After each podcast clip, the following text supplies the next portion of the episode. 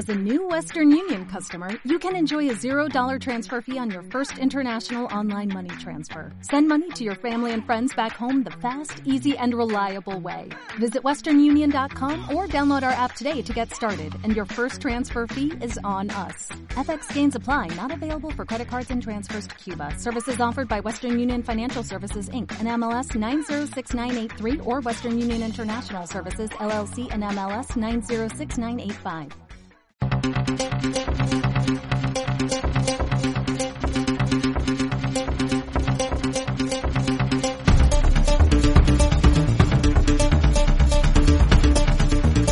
Demos caña con Jesús Murciego. Muy buenas noches y muy bienvenidos a Demos Caña, la actualidad con criterio. Empezamos una semana más nuestro programa, esta semana además que viene marcada por el aniversario del 23F, 40 años ya de ese golpe de Estado del 81 y aún muchas dudas y no se quiere saber la verdad de lo que pasó ese día. Pero el tema de hoy, los temas que vamos a tratar, eh, uno de nacional y otro de internacional, en internacional obviamente es Rusia, la crisis de Ucrania, la que marca la actualidad.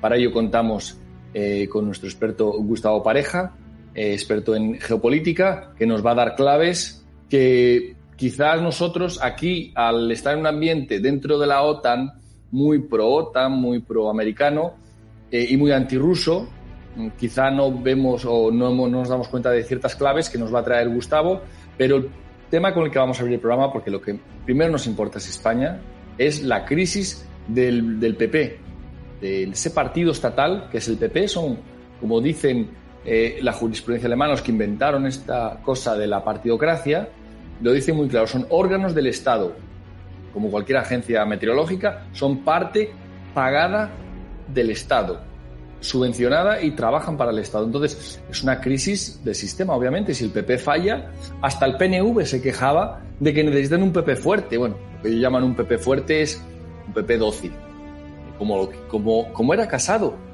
¿eh?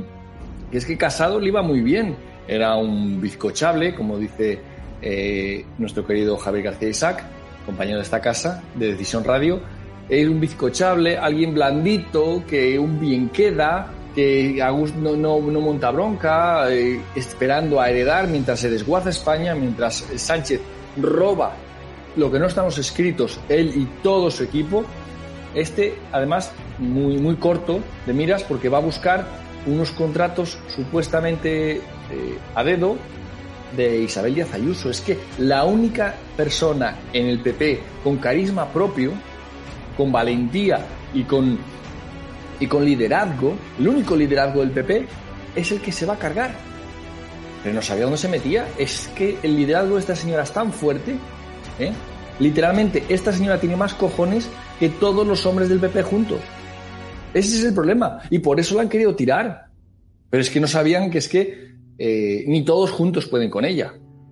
No es que aquí estemos a favor o en contra de nadie. Nosotros eh, no apoyamos la partidocracia, ni queremos, eh, ni tenemos favoritos en ella, pero hay que reconocer lo evidente, hay que reconocer la fuerza de esa señora. Pero preguntaros una cosa. en el PP tiene un caballo ganador, que es Díaz Ayuso. Y llega la carrera y en lugar de sacarla a que corra y a que gane, no, no, no, no, no, guárdala, déjala ahí abajo en Madrid, tranquilita. ¿Qué tienen miedo de ganar? ¿Qué pasa? ¿Han pactado algo, heredar y no pueden, no pueden ganar ya? Esto, hay muchas maniobras extrañas. Ah, se presenta ahora Feijó como Salvador. No sabemos si cuando se emita este programa ya habrá tomado pose o no, pero resulta que, que le tienen que aclamar todos, que no quiere competir. ¿Qué, demócrata es este? ¿Tiene miedo a, candidatarse entre dos y que él salga elegido? ¿Esto es un demócrata? No, esto es un tirán, un reyezuelo de taifas que viene de la taifa de Galicia, donde no se atrevió a salir. Dicen que tenían dosieres eh, relacionándolo con el narcotráfico. Obviamente, eh, siempre esto va de dosieres. El que le han montado a Ayuso eh, se lo pasó la Moncloa, supuestamente, y, y la mitad era falso qué jugada le hizo Pedro Sánchez. Eh? La verdad es que em, sin escrúpulo ninguno, Pedro Sánchez juega eh, cartas ganadoras y juega a tumba abierta. Y le está saliendo bien, pero ¿por qué? porque tiene unos rivales enfrente que no tienen media bofetada. Ahí está Casado, que su propio partido se lo ha cargado, porque se metió con quien no, con quien no debía. Pero para hablar de estos temas y también del golpe de efecto de Rusia, Putin, que tampoco anda mal de, valentía, ha plantado a la OTAN, la OTAN que le estaba acercando ya, que le lleva acercando 20 y 30 años, cinco oleadas de ampliación de la OTAN hacia el este, que habrá en el este, ¿Qué buscará la OTAN en el este, ¿no? Mm, una organización pacífica, dice que es, va hacia el este, ahí avanzando. Es obviamente que quiere acercar a la potencia que le queda y que, y que le supone una amenaza geopolítica a su liderazgo en ese mundo unipolar que deseó algún día y que aún desean ciertos globalistas. Vamos a hablar de, de estos dos temas con mis colaboradores del grupo Demos, Empezamos aquí, Demos Caña, bienvenidos. Y quiero dar paso primero a Isabel Valero en Madrid. ¿Qué tal, Isabel? ¿Cómo estás? Hola, encantada de estar aquí una semana más. También en, Castellón tengo a Paco Bono. ¿Qué tal, Paco? ¿Cómo estás? Hola, ¿qué tal? Encantado también de estar aquí. Y en Canarias eh, tenemos a Pedro Gallego. ¿Qué tal, Pedro? ¿Cómo vas? Hola, ¿qué tal? Encantado de estar con vosotros.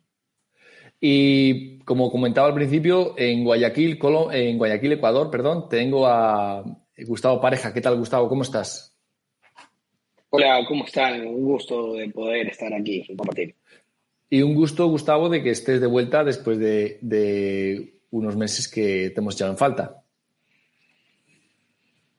Vale, pues pasamos, si os parece, a hablar del primer tema, de Ayuso, del sainete del PP, porque al final es un sainete vergonzoso, bochornoso. Hablábamos la semana anterior del bochorno que había, que había sido la votación de, la reforma laboral, pero es que el bochorno se mantiene, el Parlamento es una auténtica eh, chusma de una caterva de, no sé cómo calificarlo, de gente de baja estofa porque no paran de hacer eh, sainete tras sainete. Isabel, ¿cómo has, cómo has visto tú la crisis del PP? Bueno, pues la crisis del, PP es algo que, forma parte ya de lo que, de lo que estamos viviendo con el estado de partidos. Es lo mismo que pasó cuando Rajoy dejó la silla vacía, que le dejó todo el poder a Pedro Sánchez, pero esta vez eh, sí sabemos lo que ha pasado. se ha destapado todo el tema de Ayuso, pues eh, la otra vez, la vez anterior, no sabemos a cambio de qué dejó esa silla vacía y desapareció y le dio el poder a Sánchez.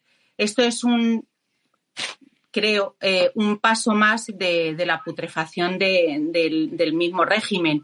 Y ya lo que pasa que ya se sabe todo pues por, prensa, medios de comunicación y es un, es un pudridero más. A, mí las palabras, por ejemplo, si nos damos cuenta de todos los dirigentes del Partido Popular de todos estos días, los que han ido dimitiendo, que tienen un montón de cargos y, todas esas cosas dicen que lo importante es la institución y no el partido, que lo importante es España. Bueno, pues eh, sí, ellos te cambian la realidad, ¿no? Lo que están ahí es una lucha de poder en el, en el partido y eso es lo que ha pasado. Es verdad que ha sido más inteligente, en este caso Ayuso, y lo ha sacado, pero al final esto es eh, pues que no es una es una candidata que estaba cogiendo mucha fuerza y no le gustaba mm, principalmente a Sánchez, no le gustaba como, como candidata. Y ya todo lo que está saliendo parece ser que, que bueno, que toda esta conspiración y estas espías y parte, pues también parece ser desde,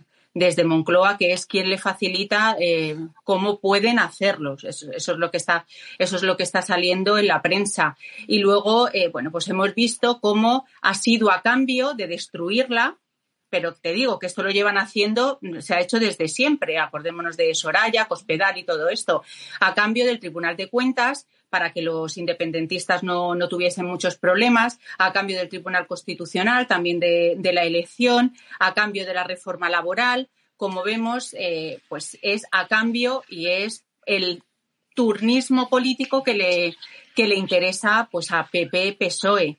Y bueno, pues ha salido un grano aquí que ha sido Isabel Díaz Ayuso, pero no nos confundamos. Isabel Díaz Ayuso eh, forma parte del mismo partido. Hay una cosa en la que, bueno, yo digo que la diferencia que tiene Díaz Ayuso es que tiene ese, mm, esa pequeña diferencia ideológica con respecto a la nación española, que no es eh, pues como puede ser Feijó, un nacionalista, no, no tiene ese discurso, pero me decía algo, algo Javier eh, García Isaac esta semana y que también tiene razón. La única diferencia con Ayuso es que es madrileña y tiene otro concepto de España diferente a la que puede tener pues un catalán, un valenciano o un, o un gallego, en el caso digo del PP, ¿no? Y sus eh, su, su connivencia con, con, los separatismos, porque han pactado con ellos y con con, ETA y con todo lo que está destruyendo a la nación española. Pero eh, al final es una lucha entre partidos. Lo vergonzoso es cómo salen a protestar para, para,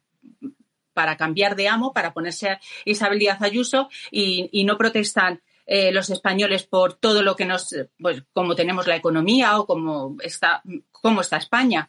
Bueno, y al final, ¿a qué candidato eh, dice Isabel Díaz Ayuso? A Feijó 20 ya, ¿no? Hay un titular que dice Feijó 20 ya. ¿Y Feijó qué es? Pues es eh, la otra cara de, Pedro Sánchez, pero es lo mismo. Uno es azul y otro es de color rojo. Es, eh, bueno, es nacionalista, es un nacionalista gallego, es globalista eh, y vemos lo que está haciendo, lo que está haciendo en Galicia. O sea, lo que quieren es un sustituto para ese continuismo, pero lo que veo aquí es, un estadio más, una fase de, lo, que está pasando ya en, este régimen que está mm, finiquitándose.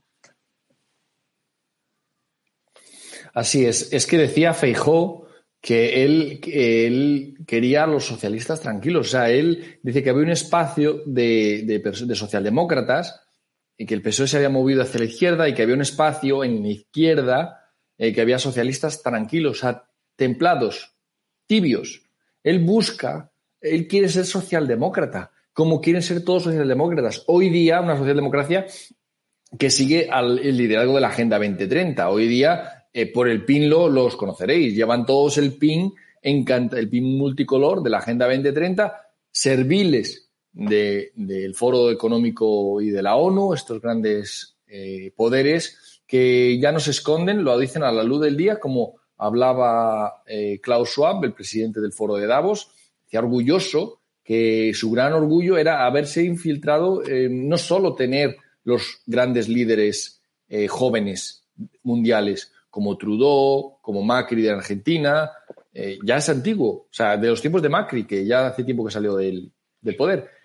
Decía también que le daba aún más orgullo tener la mitad de los gabinetes cooptados o sea, realmente esa es la gente que dice las órdenes, que da las órdenes, y aquí pues le toca obedecer al PP, porque no nos olvidemos, Casado, que era un Mindundi, lo eligió eh, Klaus Schwab como joven europeo, joven líder europeo, con mucha proyección, una persona que no, que no daba nada, no ha, hecho nada por sí mismo, incluso ha tenido dificultades para acabar sus estudios, no es una persona brillante, no lo ha sido nunca, y le toca este señor y Em, pues ya está elegido. Pues estos señores que eligen lo mismo eh, por la izquierda que por la derecha, pues con que ha, sido, ha multado por no vacunarse obligatoriamente, ha sido uno de los mayores tiranos junto con Chimo Puig, ¿verdad, Paco? Eh, ha sido eh, uno de los mayores tiranos en su taifa. la promoción es que vaya para Madrid para que se parezca cuanto más posible al Partido Socialista quieren llevarlo a Madrid al señor, al señor Feijó, pero el señor Feijó no quiere ir a Madrid. Yo creo que Isabel Ayuso tampoco quiere ir a Madrid. Yo, yo tengo una teoría que igual estoy equivocado, pero la teoría que yo tengo es que Isabel Ayuso no quiere ir a Madrid porque en Madrid puede tener el control. De hecho, solo le queda ya pues tener el control del partido de hecho. O sea, que se, se convierte ya en la presidenta eh, autonómica del Partido Popular, eh, presidenta de la comunidad y lo tiene en principio, a ver, entendiendo el sistema en el que estamos, que es una partidocracia, evidentemente, hay separación de poderes, eh, la corrupción mm, le puede saltar por cualquier lado y uso a cualquier gobernante en un sistema así. O sea, al final te puedes tallar por cualquier lado porque no lo puedes controlar. O sea, es muy difícil controlar, ¿no? Pero, pero ella, digamos que tiene ese control político en Madrid, que sin embargo vemos que en Moncloa, que cuando ya pasas al gobierno de España, pues ya no tienes ese control. Yo creo que ella ahí tiene esa, esa duda, ¿no? Es decir, dejo Madrid, me voy a Moncloa, ¿con qué condiciones? ¿A quién le debo de rendir pleitesía? ¿A quién tengo que obedecer? Tengo que obedecer a alguien porque ella se le ve que es una persona con carácter, se le ve una persona inteligente y hábil y, lo, está demostrando, esto es evidente y no cabe discutirlo, no tiene sentido discutirlo. Y no es lo mismo, ¿no? O sea, tener tú el control en Madrid, saber lo que puedes hacer, hasta dónde puedes llegar y a irte a, digamos, a, la, nacional. a la nacional donde... Sí. Paco, dices que a nivel nacional, mm, cuando llega la Moncloa o la presidencia del Partido Popular, entonces pierde independencia y está obligada a recibir órdenes de, fuera, mm, Unión Europea, eh, Foro de Davos. no hablamos aquí de conspiraciones en la sombra, hablamos no, no, no, no. de, hechos probados. De poder, de poder, poder, como político. O sea, ella como político en Madrid tiene lo, lo está demostrando. O sea, toma decisiones políticas de poder que probablemente en el gobierno de España no pueda hacerlo.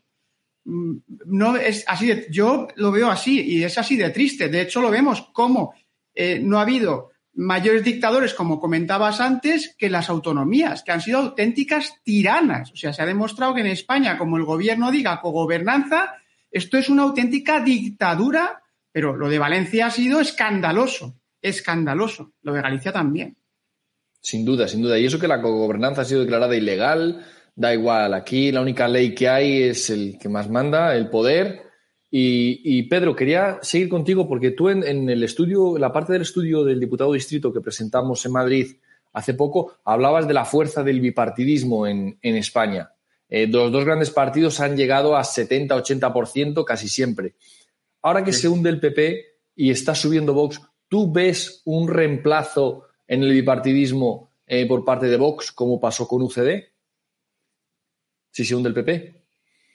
Bueno, vamos a ver, yo creo que para empezar, eh, todo lo que está ocurriendo es que en el caso de Ayuso eh, es una persona que no estaba en la esfera de las oligarcas de su partido, no estaba en el grupo de los que estaban en la cúspide, era una outsider, como dicen en estos casos, y por ese motivo no entraba en ese liderazgo que en teoría beneficiaba al partido del que tú hacías antes mención, que por qué no la, no la ponían en primera ah, línea para llevar eh, como una avanzadilla al resto de, del partido. Pues simplemente porque era una intrusa dentro de los oligarcas que estaban establecidos de manera, vamos a decir, arraigada en el partido que habían eh, sido elegidos sucesores por los anteriores. A Ayuso le importa poco ni la libertad política ni nada en, absoluto igual que al resto. Lo único que ella ha sido inteligente y le ha salido bien la estrategia que está teniendo. Su concepto de nación es el de ninguno. No tiene ningún concepto de nación, tiene el concepto que le venga bien en cada momento. Para entre otras cuestiones, es admiradora de, eh, Falange, de Primo de Rivera, muy admiradora, cuestión que seguro que no, hará, no irá por ahí presumiendo, como era admiradora en sus años mozos, que por ejemplo se lo, lo sabe muy bien Eduardo García Serrano. Todas estas cuestiones y luego además entendiendo a ver qué sabrá ella o qué entenderá ella por nación o por eh, unidad nacional o cualquier cuestión de este estilo que eso se lo difumina en dos minutos con tal de tocar el poder. Todos estos que están ahí forzosamente en el sistema que operan tienen que amoldarse a las reglas del sistema para aspirar a llegar a tocar poder. El caso más radical es Carrillo besando la mano de la reina en la transición o eh, la entrada de Podemos en el Parlamento. Imaginaros Ayuso. O sea, es que es una broma. O sea, los de la gente fueron los primeros que se encalomaron al poder, imaginaros ella. En cuanto a la pregunta que me haces, ahora mismo, tal como está el asunto, a nivel nacional no sé cómo quedaría. Ya hemos visto en los resultados que de 2.300 y algo de ayuntamientos que hay en Castilla y León, Podemos, o sea, Vox ha ganado en 80. Eh, toda esta aspiración bipartidista a la que, a la que aspira Vox eh, es por el sistema en todo caso en el que tenemos.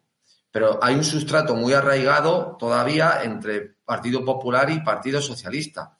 lo que ha habido de alguna manera o lo que se pretendió hacer entre el PSOE, y el PP para derrocar a, Ayuso fue precisamente un pacto de la partitocracia para que no entrara una intrusa. Una intrusa que a la postre se alinearía con ellos, pero en ese momento es una intrusa con los oligarcas que están ahí.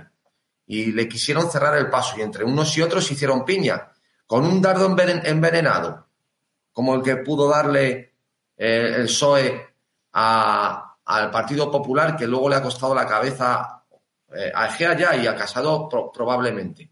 Pero todo esto es simplemente un riesgo y un reforzamiento de lo que queda todavía de una partitocracia sentada, pero que en el fondo el que entre o el que aspire a entrar eh, tiene que pactar en unos términos similares a los que se han realizado siempre, porque es que si no, se bloquearía todo el sistema, no tendría sentido. Es como la Constitución. La Constitución, en principio, está para no cumplirla, porque es que es incumplible. Al contrario, está precisamente para apelar a ella para hacer lo que uno quiera.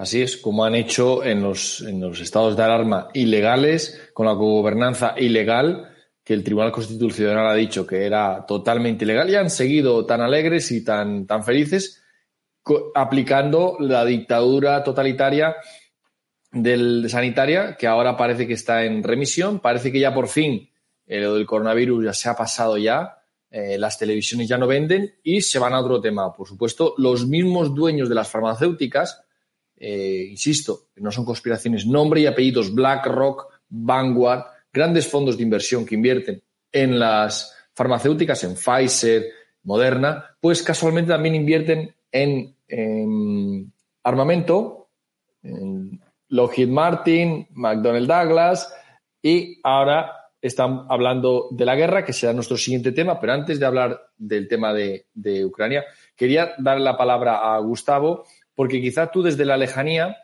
eh, ves el tema eh, con una perspectiva que aquí se nos, se nos pasa. ¿Cómo ves tú el tema desde, desde allí, desde Ecuador? ¿Cuál tema te estás refiriendo? ¿El, tema, de Ucrania en Rusia eh, o...? No, aún ah, el, tema del PP ahora. Bueno, el, estoy en, gran medida de acuerdo con lo que dice, con lo que dice Pedro, de que hay una, hay una élite dentro del partido del PP, ¿no? que es eh, una, la, oligarquía, la, ley de hierro oligarquía que hay dentro de cada partido. Y cuando aparece una nueva élite que quiere competir para, para volverse ¿no? El, el, la élite que domina ese grupo o ese conglomerado, la que está en la posición tiene que resistirse al ingreso de esa nueva élite. Evidentemente, eh, Ayuso viene con unos bríos que la élite anterior del Partido Popular no tiene, ¿no? Y conecta mejor con muchas aspiraciones populares y podría tener la potencia para poder remover esas élites dentro del partido. Pero una vez siendo ella y su grupo la nueva élite del partido, va a estar constreñida en gran medida por el sistema electoral y el sistema político que tiene el Estado español actualmente. Y ese constreñimiento eh, muy difícil de superar, va a obligarla a ella, dirigiéndose al partido como la nueva élite, a comportarse de una manera muy similar a como la élite anterior del PP se comportó. Es decir, ella no va a poder eh, salirse del esquema constreñido que el sistema político del Estado español eh, le da o le impone. ¿no? Entonces, es altamente probable que aunque ella logre hacerse con el partido, tenga que adecuarse a los patrones de comportamiento que el sistema político le impone. Así es. No lo va a poder romper. Así es, totalmente de acuerdo. Porque, ahora, te doy paso, Isabel, porque el tema son las reglas del juego y lo que hay que cambiar en España son las reglas del juego. No importa que venga el político más bueno, más listo, más guapo, no, no va a poder cambiar las cosas si no cambia las reglas del juego, que es el. Por eso hemos presentado el estudio del diputado distrito en, Madrid. Los que no lo conozcáis, entrar en, en demoslibertad.com y ahí vemos cómo queda España, cómo quedaría España con el nuevo mapa electoral, cómo serán los resultados en la parte de Pedro y qué, qué leyes hay que cambiar para conseguirlo. Es muy importante que pensemos no solamente en los problemas cuando los analizamos, sino que hablemos también de soluciones y las soluciones están aquí para el que las quiera escuchar se llama diputado de distrito y está listo para ser aplicado en España. Eh, Isabel, querías hablar. Sí, no, quería añadir a lo que ha estado diciendo Pedro y, Gustavo, que efectivamente por eso eh, no querían que ella presidiese el, partido aquí en la Comunidad de Madrid, porque como ha estado saliendo todos estos días y cómo funcionan, eh, al no ser una presidenta de partido de su, de, su, de donde está, de la Comunidad de Madrid en este caso, pues ella no está ni en las comisiones ejecutivas, en las reuniones que va a tener. Es decir, no querían que cogiese eh, peso ni que cogiese poder dentro del organigrama eh, del, del, partido. Por eso se habla, los, ella, por ejemplo, a nivel los varones y todos estos títulos que ponen, ella ahí no pinta nada. Y bloqueando y que no fuese la presidenta del partido la Comunidad de Madrid, era, es una manera de no dejarla entrar para que no tenga puestos del poder, de poder dentro del partido. Y es, o sea, que todo esto, eh, claro, está, está relacionado. ¿Y por qué también pienso eh, que es un golpe también de la prensa, porque todo esto estalló en Libertad Digital y en, el mundo y han buscado corriendo un candidato que sí eh, que se adecua a, su, a, este sistema y es en este caso es Feijó. También han visto eh, que está perdiendo eh, mm, votos y está perdiendo fuerza y mm, pasaría a ser una muletilla, una muletilla final del PSOE y ahí sí que lo mismo tendrían que ir a, grandes coaliciones entre ellos. Claro, no dejarían eh, a Vox que, gobernase. Entonces, para que no siga perdiendo esa fuerza, han recurrido pues a un líder que sí tiene poder dentro del partido, que sí está dentro de esa nobleza del Partido Popular. Sí, sí, sí, sí. Esta plebeya, que es Isabel Díaz Ayuso, se le ve con más, insisto, con más coraje, con más valor político. De hecho, en, Reino Unido le llaman la, la Thatcher española. ya tiene su apodo en Reino Unido porque se ve la diferencia de estos burócratas, de estos aparachic que son eh, Casado, Egea, eh, a una persona con liderazgo auténtico, el liderazgo auténtico, insisto, es la que, a la que la gente los sigue.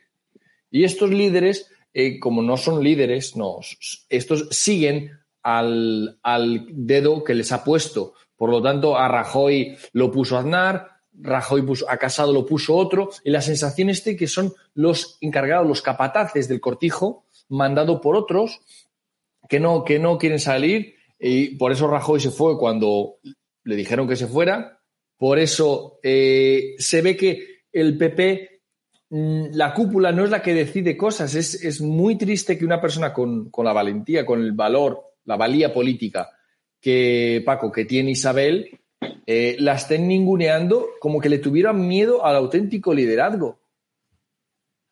Lo sorprendente es que tengan miedo al auténtico liderazgo porque yo pienso que, que precisamente es incompatible, como decía Pedro Gallego, que estoy de acuerdo con, todo lo que, lo que ha afirmado. Desde luego yo no estoy defendiendo en absoluto a Isabel Ayuso. Eh, me refería sencillamente a la cuestión de, poder, ¿no? O sea, cómo en, Madrid tiene posibilidad de tener un poder más, digamos, de tener poder, cosa que en Moncloa no. O sea, al final eh, es, esto. Ella sí puede pasar a, la Moncloa. Al final es un teatro. Es, una, es, es un teatro. Veremos a ver qué, pretenden, o sea, quién van a poner, a quién van a colocar, porque lo que sí que hemos visto siempre es que aunque hagan primarias y hagan como en el PSOE, ¿no? Al final ponen a quien ponen.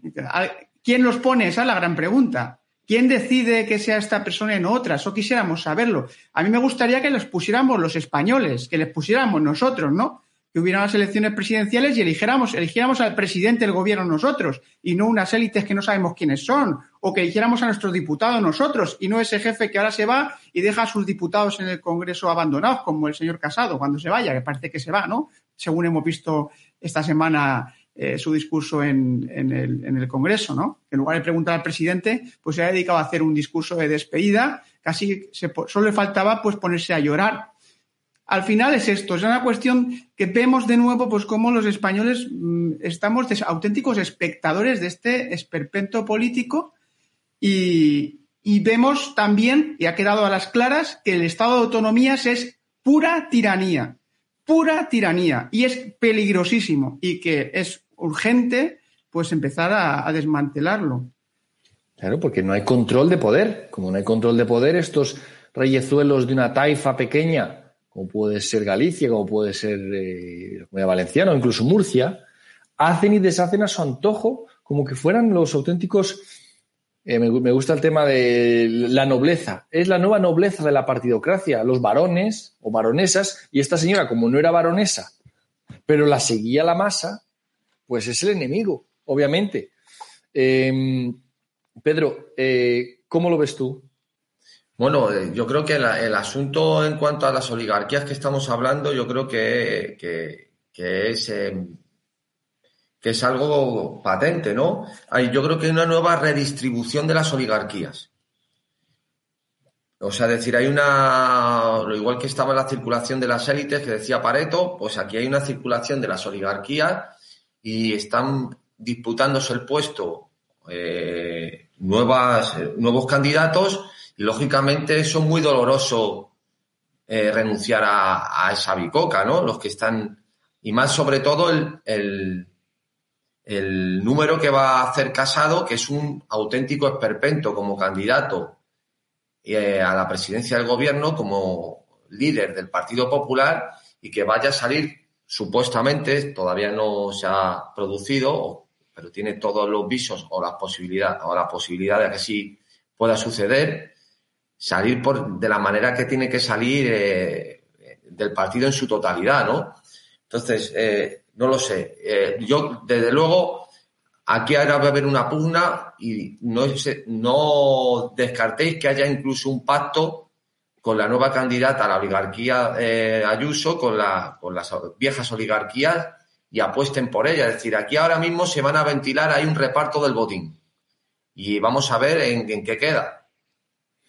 En eso están, reparto del poder, que no implica corrupción dineraria, sino implica realmente quién tiene el poder y quién decide las cosas y quién entra a la nobleza y para luego ser coronado como futuro líder y vamos que lo que quiero decir es que como muchos las defienden como muchos eh, líderes de, de radio como Federico y más que ponen a Ayuso prácticamente como si fuera aquí la que viene aquí a traer la libertad política a España, a acabar con la corrupción y tal. Eso es una milonga y un cuento, sino que es eh, lo que ha pasado de una manera o de otra a lo largo de los 40 años de estado de partidos y ahora ha llegado una nueva candidata en la que se identifica la gente porque las reglas son las mismas, las de la partidocracia. Lo que hay una identificación con esa persona que se pobla en unos términos que la gente ve más reconocidos sus intenciones que los que estaban anteriormente, nada más pero que es, es una oligarca más. Así es, es una oligarca más a la que la masa sigue porque le, se identifica con sus valores, con su pensamiento, con lo que sea, pero no cambia nada. No nos hagamos ilusiones, no cambia nada mientras no cambiemos las reglas con el diputado de distrito, no va a cambiar nada. Esto se va a mantener, una cara, cambiarán las caras. Eh, a eso estaba casado, a heredar, heredarán la ruina que se va a quedar España va a quedar como un solar, lo heredará otro partido, PP o Vox o lo que sea, pero al final las reglas harán lo mismo. Y no saldremos de aquí si no tenemos, eh, como decía, el diputado de distrito. Por eso el, esfuerzo que hace Demos, la plataforma Demos, para eh, traer este estudio a la gente, popularizarlo y que la gente entienda que tiene que exigir un cambio de reglas si realmente quiere cambiar algo, que algo cambie. Pues hasta aquí la parte de nacional, vamos ahora a entrar en internacional y aprovechar que, está Gustavo allí, porque lo que ha pasado esta semana ya se viene larvando la situación por muchos meses. La OTAN ha acumulado em, efectivos militares, ha habido juegos de guerra, entrenamientos continuos, haciendo un entrenamiento, maniobra después de otra maniobra, otra maniobra, llegaron a acumular hasta 20.000 soldados en la frontera para hostigar a las provincias rebeldes, a las provincias que se quieren eh, que no quieren ser parte de este gobierno nacionalista y pronazi que es el, gobierno de Ucrania, pues 20.000 tropas se juntaban en la frontera, a lo cual Rusia respondió con un apoyo explícito, con unas 100.000 tropas en territorio ruso, cerca de la frontera ucraniana, lo cual desató los tambores de guerra. Ya sabemos que ya no hay que hablar de pandemia, hay que, ya no hay que vender pandemia, ahora hay que vender guerra y la guerra se vende pues, a través de titulares grandilocuentes, titulares muy grandes que ya te, casi que te, dicen que la Wehrmacht ha invadido Polonia. Em, es tanto el, clima de guerra que se ha creado para que al final no pase nada que, claro, algo tiene que pasar. Entonces, eh, lo que quería comentar contigo, Gustavo, es la jugada maestra de Putin que se ha adelantado a, Occidente y ha declarado la independencia mm, o ha reconocido la independencia de las autoproclamadas repúblicas del Donbass. Gustavo. Bueno, eh, Putin lo que hizo fue simplemente el, acto, el acto formal de reconocimiento de lo que ya había sucedido. Ya esos territorios, eh, lo que llamamos el Donbass, que es Donetsk y Lugansk, ya estaban eh, de facto ocupados por Rusia a través de las tropas paramilitares ruso-étnicas o ruso-hablantes que estaban en esos, en esos ¿no? Entonces, y, debidamente apoyado por todo el, el, equipo de intendencia y, y, provisionamiento militar que se enviaba desde Rusia. Entonces, lo que se hizo fue simplemente hacer la declaración formal para dibujar la línea roja en la arena eh, dando a entender a las potencias occidentales comandadas por los Estados Unidos que los rusos ya no iban a ceder y que esa línea es una línea que podría considerarse línea defensiva o línea territorial de la Federación Rusa. Que esto de aquí no es una situación nueva. esta situación ya se ha dado por ocho años. Ya habían decenas de miles de combatientes rusos en esa zona realizando eh, ocupación, por así decirlo, el territorio ucraniano ya estaba cercenado y desde los últimos seis meses ha venido dándose una acumulación de tropas en diferentes puntos, eh, rodeando Ucrania desde Bielorrusia hasta la parte sur de Rusia. Entonces, eh, con efectivos que son más de 130 mil o 140 mil, sumado con efectivos bielorrusos, era evidente que esto de aquí iba a llegar en algún momento dado y que además iba a servir como un disuasivo para que los aliados occidentales pretendan entrar en un combate directo, no en operaciones tácticas con los batallones tácticos que los rusos tenían, eh, tienen eh, actualmente apostados en las, en las zonas de conflicto, ¿no? lo que podría ser la línea de frente. Y a la movilización, que era obvio, de las tropas rusas oficiales, no las paramilitares, ya se dio el día de ayer como era de y los aliados occidentales no han reaccionado con fuego. Gustavo, quería preguntarte una cosa muy clara, porque hay que poner esto en contexto. La, OTAN supuestamente es una organización de la paz, eh, para defensiva, para defender a Europa de un supuesto ataque de la Unión Soviética ya desaparecida. Em, después de cinco ampliaciones hacia el este, uno se pregunta qué pinta eh, la OTAN tan cerca de Rusia. ¿Qué hace llegando a tocarle al oso ruso en la barriga? ¿Qué quiere hacer? Bueno, el, tema de, que es defensor de la paz, etcétera, es una cuestión netamente de poder blando o ideológico o idealista. Eh, como toda alianza militar, las alianzas militares tienen objetivos de realismo político, de materialismo político, que es poder controlar, mantener a raya a otro tipo de potencias que la ven como competidores, sean competidores al mismo nivel o competidores con un nivel inferior, pero con una tendencia a volverse más fuertes. Entonces, la manera para contener de una forma más eficaz a un posible competidor o a un competidor a la par es precisamente acercándosele a sus líneas y reduciéndole la mayor cantidad de estados tapones o espacios tapones o espacios yunques que puedan ser utilizados como eh, eh, eh, espacios de defensa o espacios de ataque. Y eso es lo que la OTAN ha venido siendo. Eso es el realismo político 101 y se ha venido siendo geoestrategia en ese sentido. de manera, a ver, el avance de las líneas de la OTAN, que es en sí el avance de las líneas de los Estados Unidos, realmente, porque la OTAN es una organización controlada, por y controlada por los Estados Unidos, es eh, a través, es, ofensivo, es ofensivo en, sentido preventivo, ¿no? Es eh, rodear, reducir, cercar, eh, contener a los posibles competidores, reduciéndoles el espacio de maniobras y dejándolos al mismo tiempo vulnerables a un posible ataque si es que, si es que estos competidores pretenden volverse beligerantes. Entonces, eh, el, tema de las cuestiones ideológicas aquí se vuelven secundarios. las relaciones internacionales se basan realmente en, factores materiales eh, propios del sistema de las entidades políticas, que todos tienen la capacidad de ataque, todos tienen la capacidad de defensa, todos quieren sobrevivir y el que explote mejor las oportunidades tendrá mejores prospectos de supervivencia porque será más fuerte y eso es todo. Por supuesto, por supuesto, Gustavo. Quería preguntarte, Pedro, eh, en la prensa española, eh, que está totalmente dominada por los mismos fondos de inversión, eh, con nombre y apellidos BlackRock y Vanguard y todos estos, que invierten en armas y que, también han invertido en, farmacéuticas, pues también invierten en la prensa española. Por lo tanto, en la prensa española, igual que en toda la prensa occidental, eh, los, eh, los rusos son unos ogros que se van a comer prácticamente el mundo entero, Pedro.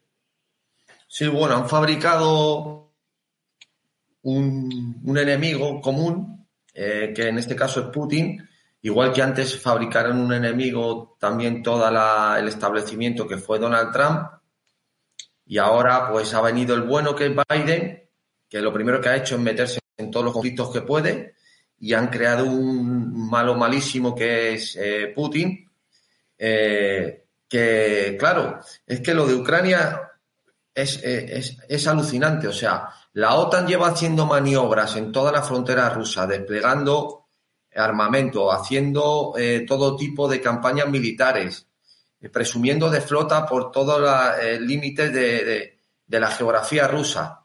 Y resulta que desde que presentan dos o tres tanques en la frontera, ya se lanza toda la comunidad internacional a advertir que están realizando una amenaza terrible, que Putin está... Bueno, es, el efecto propagandístico es tan potente que un niño pequeño, de 11 años, 12, eh, o algunos hay también de 30, porque el cerebro más o menos eh, está así hoy en España.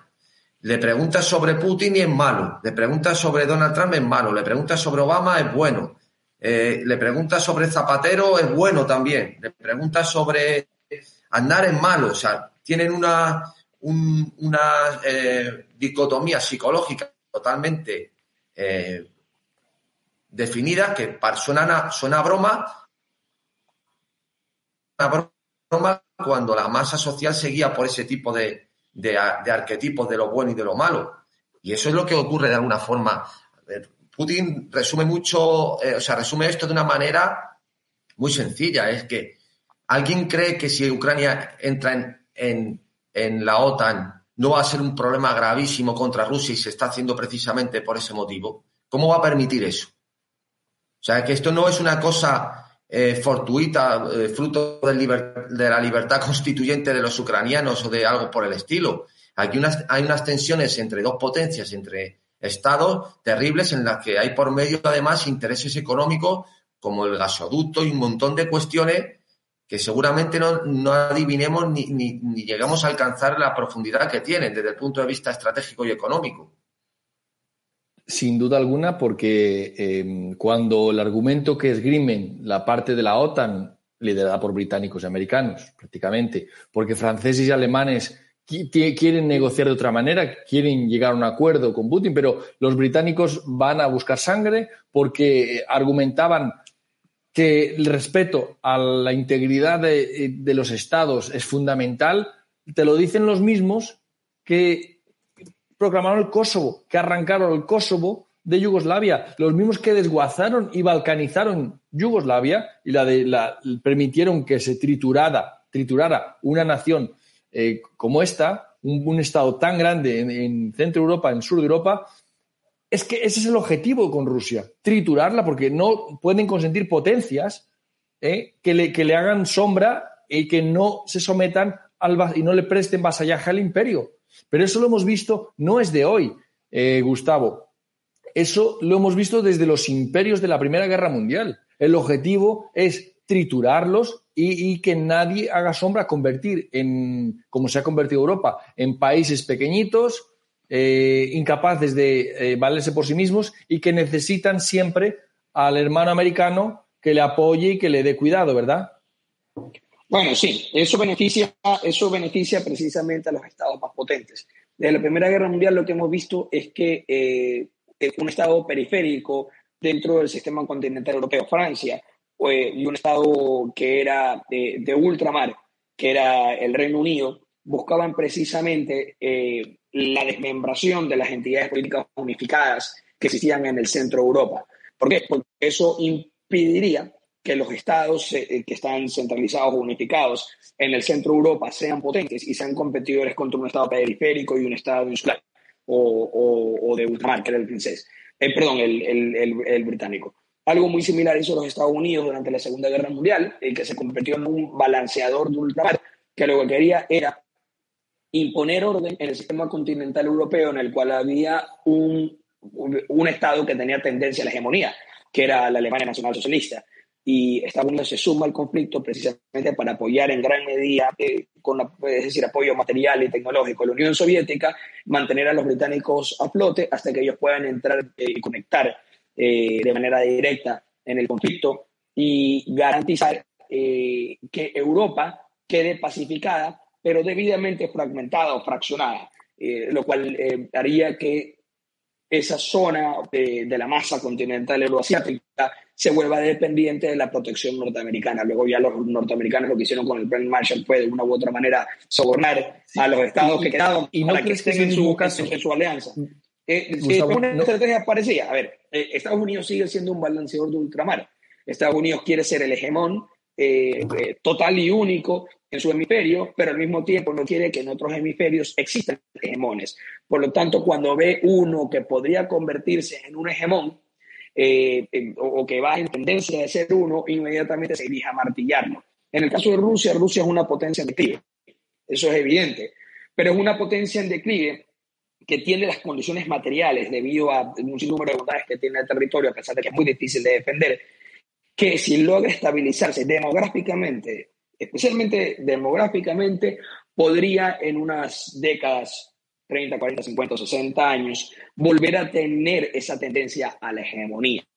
Y Rusia ha sido, además, eh, ya por casi más de 200 años, el gendarme de Europa. O sea, ya eh, dos veces en el siglo XIX y una vez en el siglo XX tuvo que poner el golpe sobre la mesa para, precisamente eh, ser el apagajuegos de, de Europa, ¿no? Entonces, Estados Unidos ve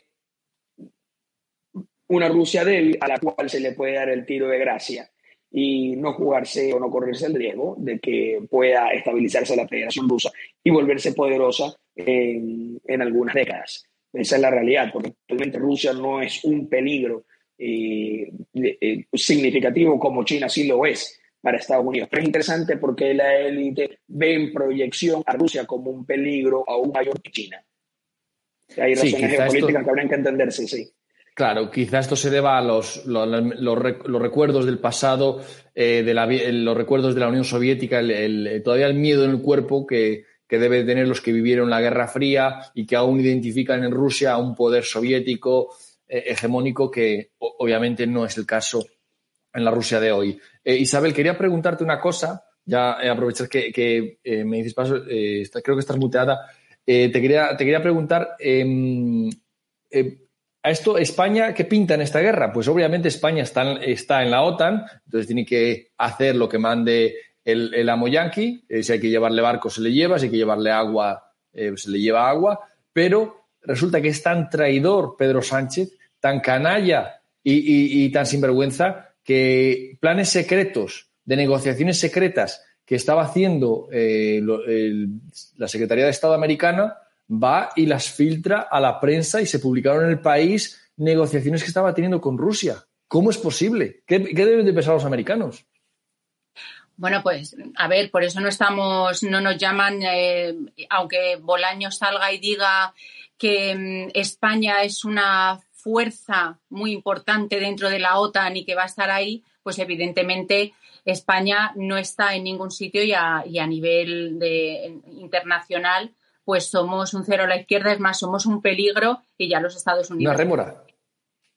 nos han dicho que no nos van a dar información y encima eh, sale y dice que bueno que Rusia lo va a pagar y, encima se ponen chulos. O sea que mm, España no pinta nada por mucho que Bolaños salga y se ponga ahí. Creo que Bolaños o, o Álvarez, Álvarez, ¿no? Eh, creo que es Álvarez el ministro de Asuntos Exteriores y se ponen todo interesantes y dan ruedas de prensa y todo esto. Pero a mí me gustaría hacer una pregunta a Gustavo, porque no hemos hablado del gas. Ante la suspensión del Nord Stream 2, eh, el segundo proveedor de Europa es Noruega y ha dicho que no tiene esa capacidad para suplir el, gas ruso, que es un 35% de lo que, de lo que Europa consume, el, gas ruso.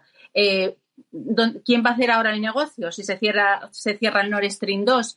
Eh, Gustavo. Bueno, este es el tema, este es el tema del millón, el tema eh, interesante y maravilloso de lo que es la geoestrategia. Rusia provee 30% del gas a Europa, un tercio, perdón, el un tercio del gas a Europa, eh, más o menos entre el 30, 30 y pico por ciento del petróleo que, va, que necesita Europa. Ahora, Noruega hace una contribución que es marginal a la hora que hace Rusia. Si Rusia está fuera de la ecuación, eh, ya que se impide que siga enviando eh, los recursos energéticos a través del territorio ucraniano y que ya no lo puede hacer a través de Nord Stream 1 y que el Nord Stream 2 no puede ser terminado, ¿quién lo va a proveer? Una cosa interesante es que en Estados Unidos ha habido lo que los yankees le llaman el crackdown, precisamente sobre las petroleras y sobre los fraqueros, especialmente, ¿no? Los que están en industria.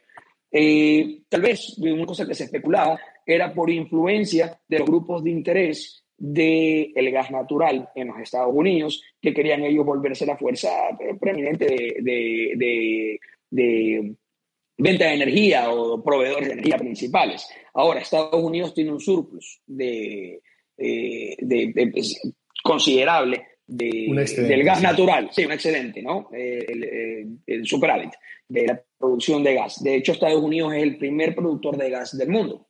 Ahora, el gas es complicado porque Estados Unidos, digamos que lo exporta a Europa, porque eso era la gran estrategia de la administración Biden. No, no, no, no, ya no van a depender del gas ruso porque no queremos esa interdependencia con Rusia. Eh, nosotros le vamos a proveer el gas. Ahora, enviar el gas es sumamente complicado. Primero porque el gas, eh, acumular el gas ya de por sí es una dificultad y para ser transportado a otro continente por vía marítima tiene que ser cargado en un supertanquero, pero no solamente eso, sino que el estado gaseoso tiene que ser convertido a un estado líquido, es decir, tiene que hacer, volverse el gas de gas, volvérselo a gas líquido, a gas líquido a líquido. Entonces, eh, todo eso de ahí va a aumentar los costos y además el transporte marítimo aumentaría aún más el costo de lo que eh, lo haría un gasoducto, teniendo además en cuenta que la, la demanda es del gas es sumamente inelástica. es un fenómeno económico que cabrá para los economistas eh, investigar, que es que un déficit de, eh, de, de, provisión de un 2-3% de la medida de gas necesaria de manera diaria o semanal podría tener un incremento del 50% de eso. O sea, eso ya es sumamente volátil, ¿no? Eh, de, de, por sí lo vuelve complicado. Y lo que Estados Unidos podría con su superávit proveer eh, a Europa de manera diaria no sería ni el 10% de lo que necesitan. Entonces, no es de por sí una solución. Y esta es una de las razones por las cuales Alemania y Francia han sido tan renuentes a meterse a la coalición. Eh, en el caso de Alemania es evidente que no han ni siquiera mandado armamento a Ucrania, pero sí lo han hecho Finlandia y Suecia. países que sí le tienen miedo a, la ex Unión Soviética o la Federación Rusa.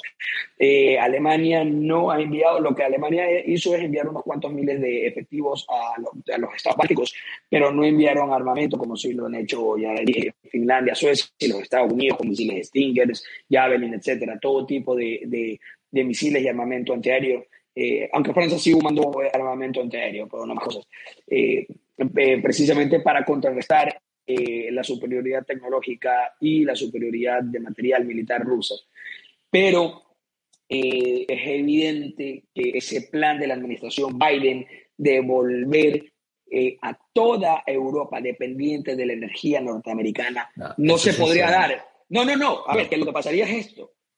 partes de Europa sí podrían ser proveídas por Noruega y por Estados Unidos, pero no toda la, Europa que se pretende, ¿no? Como esta entidad que es realmente inexistente, porque Europa es una masa territorial de, los diferentes guerreros indoeuropeos que están ahí, pero no como una entidad política. Eh, el sueño de la Europa como una entidad política se vendría a guardabajo porque Estados Unidos no podría proveerle energía a todos. Así que el sistema europeo en este sentido se acaba. O sea, está Sin duda. Un 10%, Gustavo, un 10% es una cifra ridícula para las necesidades que tiene Europa y Europa necesita el gas ruso, necesita llevarse bien con Rusia, pero eso es lo que se quiere impedir, porque es que de eso va la OTAN. Cuando se creó la OTAN, ¿os acordáis de la gran frase que era, los, los ingleses decían que la OTAN era para tener a los americanos dentro, los rusos fuera y los alemanes debajo? Porque esa es la OTAN. Y, eso sirve a intereses angloamericanos de la Guerra Fría y aunque no haya Guerra Fría, aunque no haya Unión Soviética, siguen sirviendo a sus intereses. Por eso hay que buscar un enemigo, ir a Libia, ir a Libia, ir a Afganistán, ir a donde sea, porque la máquina, la máquina industrial, el complejo militar industrial y farmacéutico estos últimos años, Pedro necesita carnaza. Necesita, como en época de Obama, siete guerras al premio Nobel de la Paz, siete guerras y eh, como tú bien decías, el problema de Trump era, es que hizo cero guerras. Bueno, no sé, me viene un poco a, la memoria, no es exactamente el mismo caso, claro, porque es una, esto ya trasciende a una escala mayor, aunque desde el punto de vista económico es terrible también lo que ocurrió, que es el caso de Enrico Matei, las siete hermanas, las siete Soreles, cuando quiso establecer eh, con el SA de Persia al margen de las grandes petroleras, de los clústeres petrolíferos, estableció, estableció unos tratos súper ventajosos para INE eh, y luego en Argelia hizo un contrato eh, cuando Argelia pertenecía eh, a Francia, pues el servicio secreto francés le lo mataron, implosionaron el, el avión donde viajaba, pero directamente se ha sabido mucho más tarde por unos restos de ADN nada, de explosivo nada menos, de ADN no de explosivo que quedaron en el anillo de él. O sea, es decir, se, alinean las grandes. Esto, es que, claro, una cosa son ser conspiranoico y otra cosa es ser realista cuando hay determinados intereses eh, estratégicos que exceden o que están en primer, de primer orden mundial, en la que ahí suceden cosas de estas realmente. O sea, mataron a Enrico Matei porque vieron eh, bueno, incluso Berlusconi tuvo un problema también de este estilo cuando quiso tratar por su cuenta y creo que sus acciones bajaron en un día o en, tres días un 40%. Se eh, complicaron todos contra él y tuvo que ceder en esa avanzadilla en una idea que tenía parecida a la, que, a la de Matei, ¿no? A la de Enrico Matei. Es evidente que, que lo que trasciende detrás de todo esto son unos intereses estratégicos económicos que no se ven de un día para otro. Son los planes, eh, grandes planes estratégicos de las grandes potencias, se hacen incluso a 50 años, nada menos. O sea, cosas que parecen ahora que son incomprensibles, tienen su sentido en el largo plazo. Entonces, lógicamente, todo lo que pasa no tiene un sentido a primera vista, pero sí a largo plazo, que muchos no tenemos ni idea hasta qué punto puede llegar.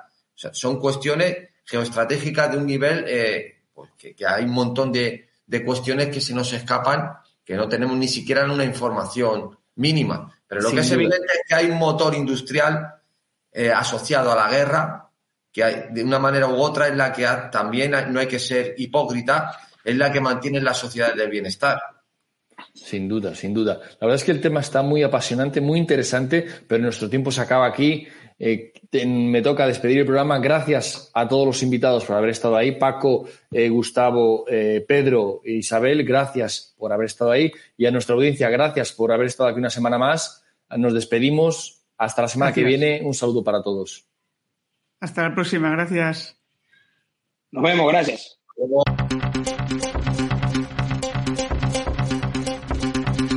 Aquí finaliza Demos Caña Síguenos en nuestras redes sociales, en YouTube Demos Televisión, en Facebook Demos Libertad y en Twitter arroba demos-libertad.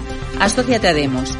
Más información en www.demoslibertad.com.